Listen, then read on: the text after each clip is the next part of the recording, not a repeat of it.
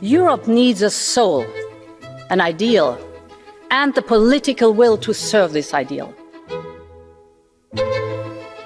Viva! Está com o Expresso da Manhã. Eu sou o Paulo Baldaia.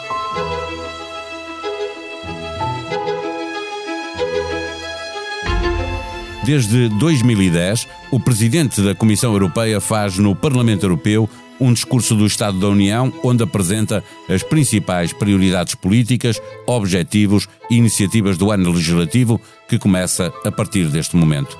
Segue-se um debate alargado com todas as forças políticas e esta é a primeira vez que a iniciativa acontece no momento em que há uma guerra na Europa e, portanto, é normal que a invasão da Ucrânia pela Rússia acabe por dominar a intervenção de Ursula von der Leyen.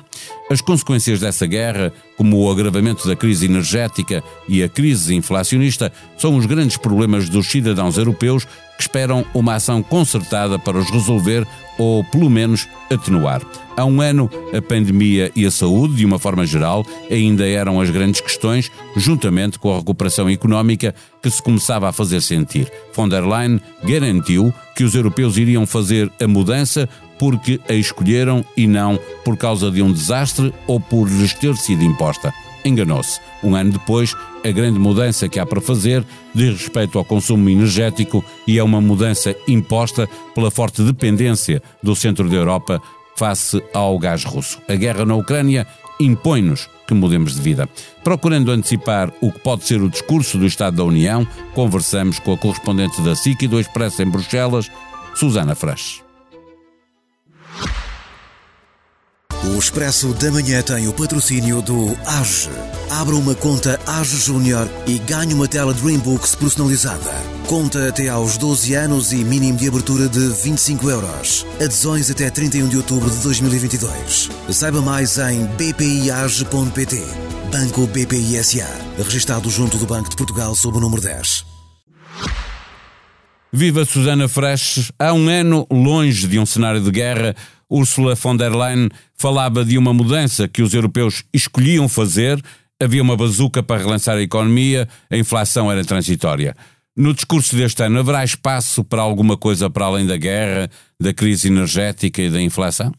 Olá, eu penso que sim, eu penso que Ursula von der Leyen falará uh, de outros temas, por exemplo, a Portugal interessa que fale uh, sobre um, o combate aos incêndios e o que fará para o verão uh, do próximo ano, é apenas um exemplo, é possível que venha a dizer alguma coisa nesta área, ou pelo menos espera-se que o faça, mas é óbvio que estará muito concentrado este discurso sobre aquilo que é uh, a atual situação económica, a crise energética e obviamente a relação com a Ucrânia, o apoio à Ucrânia, é inevitável que ela fale, um, que ela fale disso, de outra forma não poderia ser, tem, tem, é interessante porque falas da questão do cenário de guerra, na verdade há um, há, há um ano estávamos aqui à espera de um discurso em que ela uh, falasse ou fizesse propostas para que a União Europeia pudesse uh, responder de uma forma mais coesa em matéria de defesa, porque estávamos uh, na, na saca daquilo que tinha sido a saída caótica de, dos aliados do Afeganistão.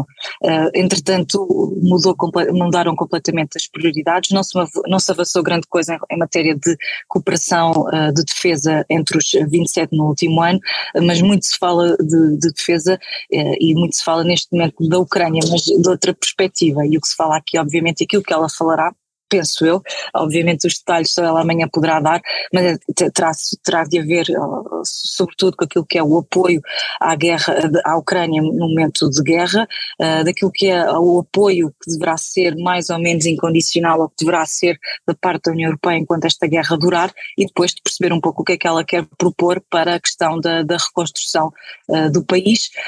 E depois vamos ver também o que é que falará em termos de pertença ou de futura adesão da, da Ucrânia à União Europeia, ainda que nesse ponto nós sabemos que não será algo para já. Eh, já regressamos ao discurso da União de, de Ursula von der Leyen, eh, eh, porque a seguir há um debate não é, no, no Parlamento Europeu e tu estavas a falar do, do, apoio à Ucrânia. É expectável que a guerra esteja no centro da discussão também aí, porque a extrema-direita, a extrema-esquerda, ouvimos Salvini a semana passada a pedir o fim das sanções à Rússia como forma de aliviar eh, as famílias europeias.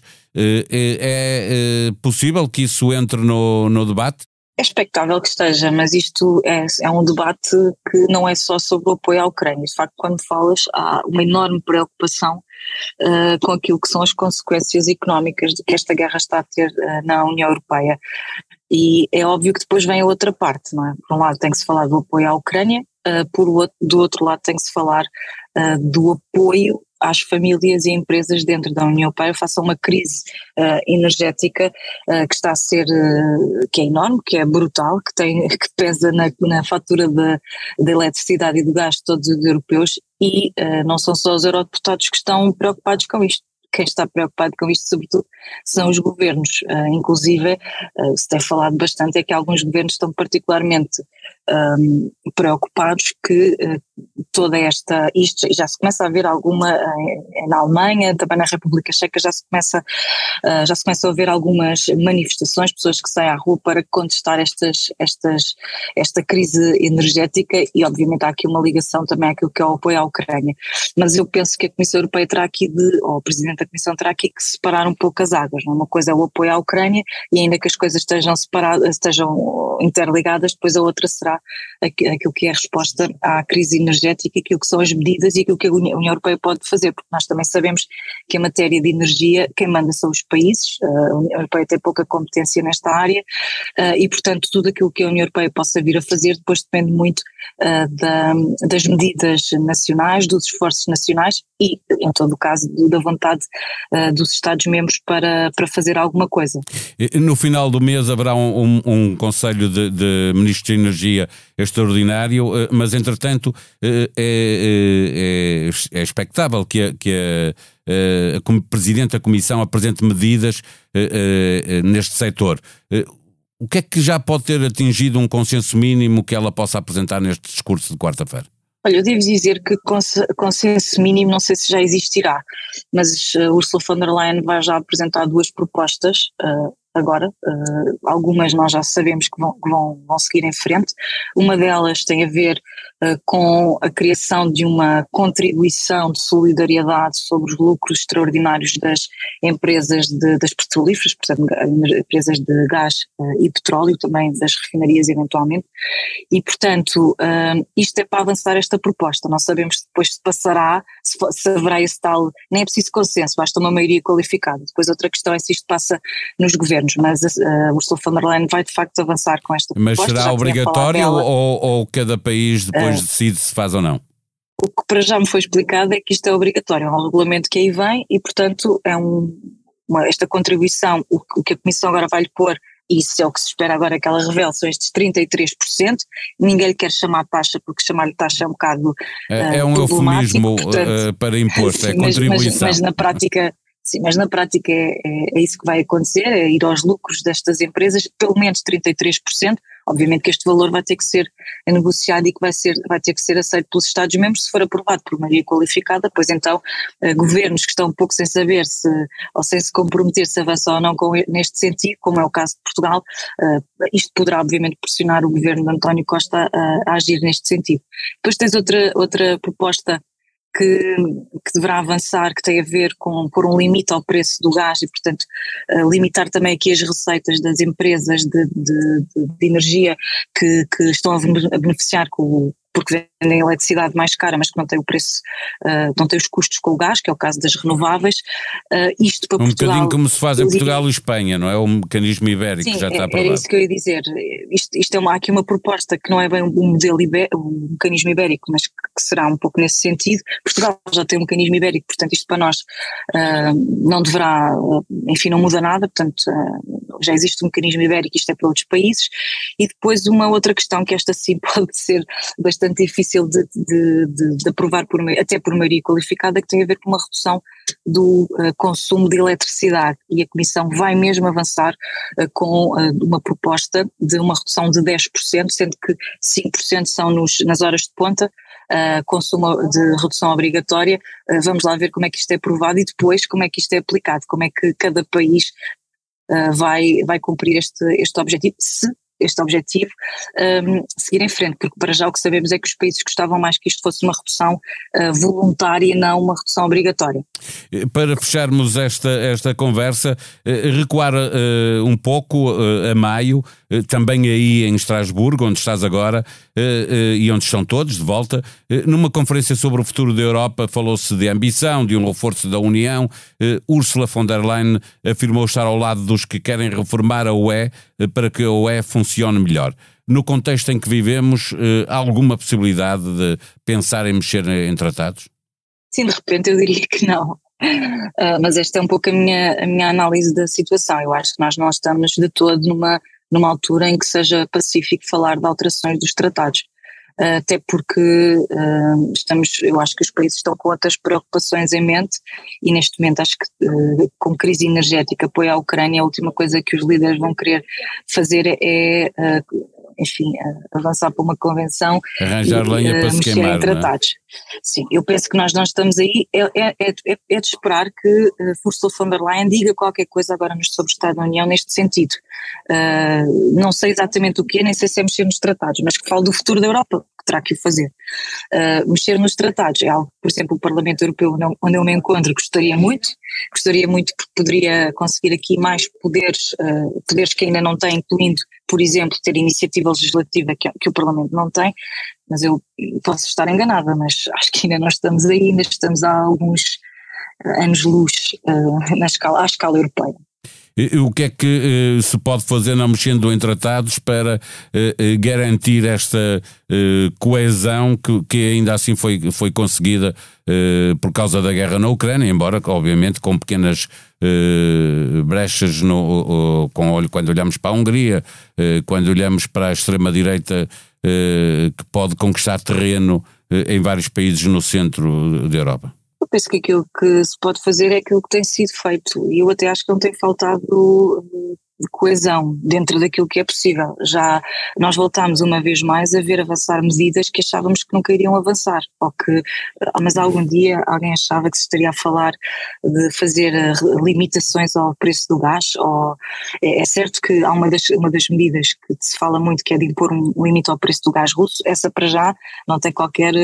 É que essa já tem uma ameaça russa uh, que é muito forte, não é? Que é de cortar o gás totalmente. Sim, ou impor, por exemplo, de uma forma mais lata, uma limitação à importação de, de, gás, por exemplo, da Noruega ou de outros países. Portanto, uh, nós não estamos ainda aí, uh, mas não, não se pode excluir absolutamente nada, porque temos vindo a ver nos últimos meses avançar e serem feitas coisas até no, em termos de sanções à Rússia, aquilo que, aquilo que se avançou em termos de sanções à Rússia há um ano eram totalmente impensáveis. Portanto, eh, coesão, eh, ou até tem surgido bastante, eh, se ela se vai manter por exemplo, em relação às sanções à Rússia, se as, as, sanções agora têm sempre que ser renovadas, não é? Portanto, estas sanções à Rússia têm que ser permanente renovadas. Será que vão ser de forma pacífica daqui para a frente ou será que a Hungria vai continuar a pedir para, para serem, por exemplo, retirados nomes russos da, da, lista de sancionados, como já o fez uh, ainda recentemente. Portanto, uh, não, não, não será sempre fácil manter esta, esta coesão, mas ela, dentro daquilo que é possível, tem, tem, tem existido. Análise de José Milhazes e Nuno Rogério sobre a atualidade internacional, a começar pela recente reconquista de território ucraniano e os novos problemas que se colocam às forças russas. Guerra Fria. Ouça e subscreva o novo projeto da SIC Notícias na aplicação que usa no seu smartphone para ouvir podcasts ou acompanhe em sicnoticias.pt ou expresso.pt, onde pode ler o perfil de Fernando Araújo, feito pelas jornalistas Isabel Paulo e Joana Ascensão. Belíssimo aluno, colega de secundário e amigo do Ministro da Saúde, trabalhador diligente, benfiquista militante, este é o CEO do Serviço Nacional de Saúde. A comissão independente que investiga abusos praticados por membros da Igreja Católica esteve reunida com a Conferência Episcopal para dar nota da evolução dos trabalhos. Os resultados do estudo só serão divulgados em meados de janeiro. A sonoplastia deste episódio foi de João Luís Amorim. Nós vamos voltar amanhã. Até lá, tenham um bom dia. O Expresso da Manhã tem o patrocínio do AGE. Abra uma conta AGE Júnior e ganhe uma tela Dreambooks personalizada. Conta até aos 12 anos e mínimo de abertura de 25 euros. Adesões até 31 de outubro de 2022. Saiba mais em bpiage.pt. Banco BPI SA registado junto do Banco de Portugal sob o número 10.